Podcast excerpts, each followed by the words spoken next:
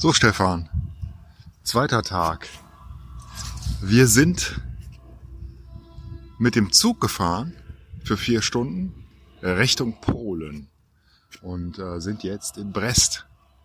Ähm, das war interessant, die Zugfahrt.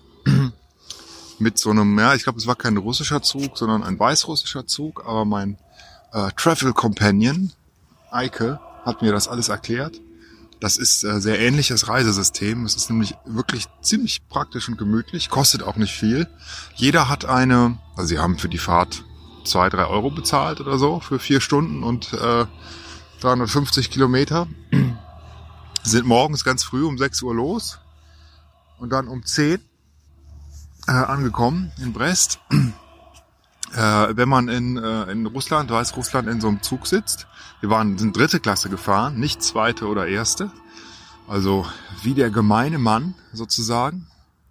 Ähm, dann kriegt man äh, eigentlich so eine Pritsche her, die man ausklappen kann. So ein bisschen wie das im deutschen Schlafwagen auch ist. Also du kannst erstmal sitzen ne? und irgendwann, wenn du pennen willst, klappst du eine Pritsche aus, zahlst ein paar Cent für ein, ein Sheet, ein Bett, also das Bettzeug und äh, dann machst du dich da breit. Ne? Das haben wir auch getan, weil es war dunkel, wir hätten eh nicht viel sehen können äh, und dann haben wir gepennt. Und das war äh, ganz entspannt eigentlich. Also ich habe eigentlich ganz gut nochmal geschlafen, weil wir mussten so früh raus. Da tat das gut. Ähm,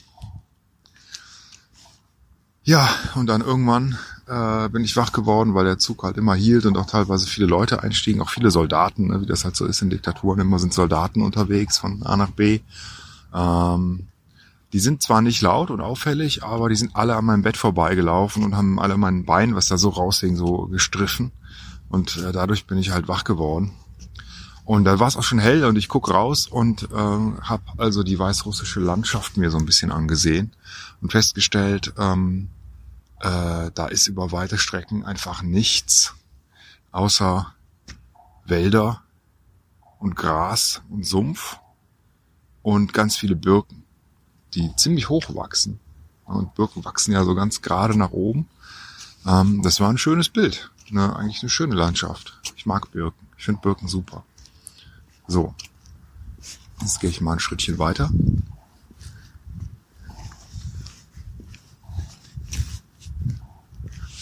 Kannst du so ein bisschen, äh, ich bin hier gerade in der Aufnahme.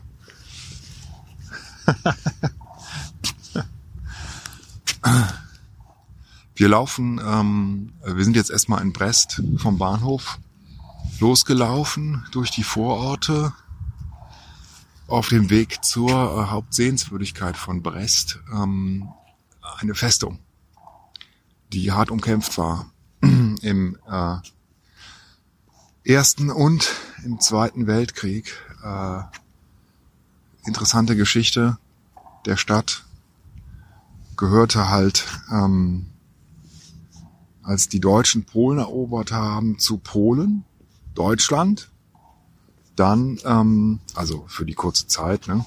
Und äh, ist aber dann nach der Eroberung erstmal, als die Deutschen noch nicht gegen Russland gekämpft haben, äh, wieder an die Sowjetunion übergeben worden, so dass es dann halt wieder zum ne, dem Bezirk Weißrussland und so der Sowjetunion gehörte. Aber dann zwei Jahre später, als dann die Deutschen äh, Russland angegriffen haben, wurde natürlich auch Brest angegriffen.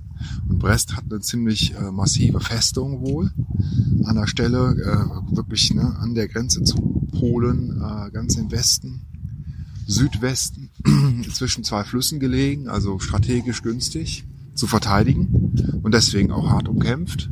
Und die wollen wir uns jetzt anschauen. Äh, und weil das so eine heldenhafte Schlacht war, diese Verteidigung, ähm, laufen wir hier durch ein Tor, das, also das ist alles wieder sehr monumental aufgebaut. Ne? Ähm, wir la laufen hier durch ein Tor, ein, ein, so ein riesen Betontor, in das ein Stern äh, äh, ja rein reinge also da ist ein Loch drin, das sternförmig ist so. Und dieser Block, der ist, weiß ich nicht, 50 mal 10 Meter, 50 Meter breit, 10 Meter hoch. Und da drin hat dieser Stern, da laufen wir jetzt durch. Und da äh, läuft heldenhafte Musik. Hm? Die Helden der Sowjetunion. So Gesänge. Du wirst es gleich hören. Jetzt klopft es nur. Natürlich doof. Ne? Ich warte mal ein bisschen. Bin jetzt mittendrin.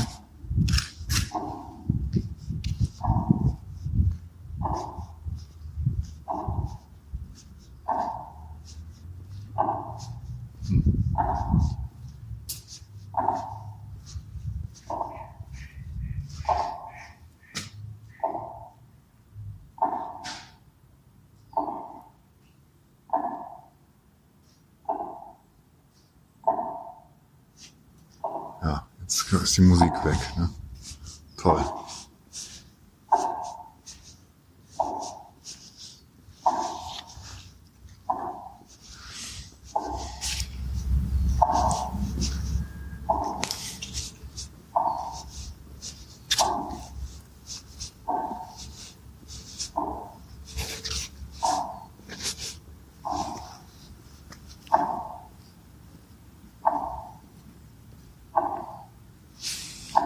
Nur dieses Klopfen.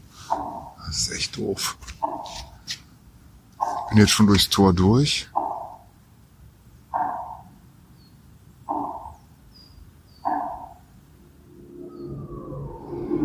Oh.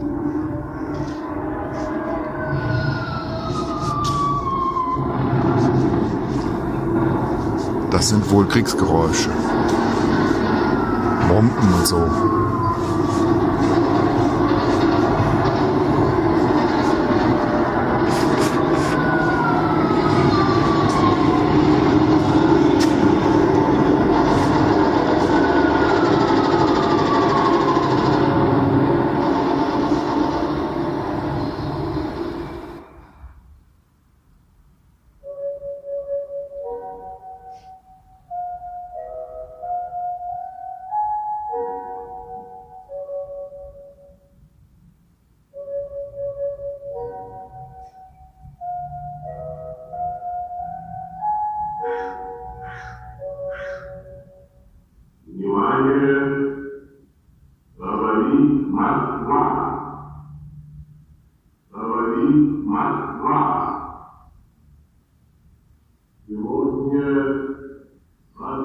Июня 1941 года, 7 часам утра, без предъявления каких-либо претензий к Советскому Союзу, без объявления войны регулярные войска германской армии напали на нашу страну,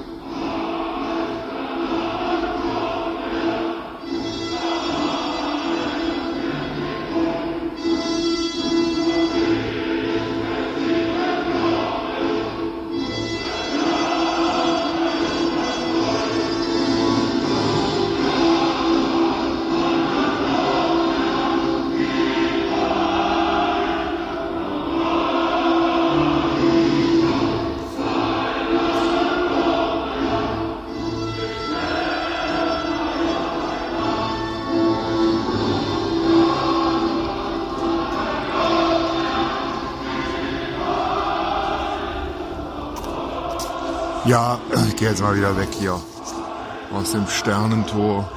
Das hat was ziemlich Beklemmendes, wenn man da diese Bombengeräusche hört in diesem Sternenloch. Dann diese heroischen Gesänge. Ne? Schon, schon äh, mutet schon komisch an. Einfach so ein bisschen äh, aus der Zeit. Ne? Ah, da ist eine Karte, die gucke ich mir mal an. Und äh, melde mich einfach später nochmal. Ne?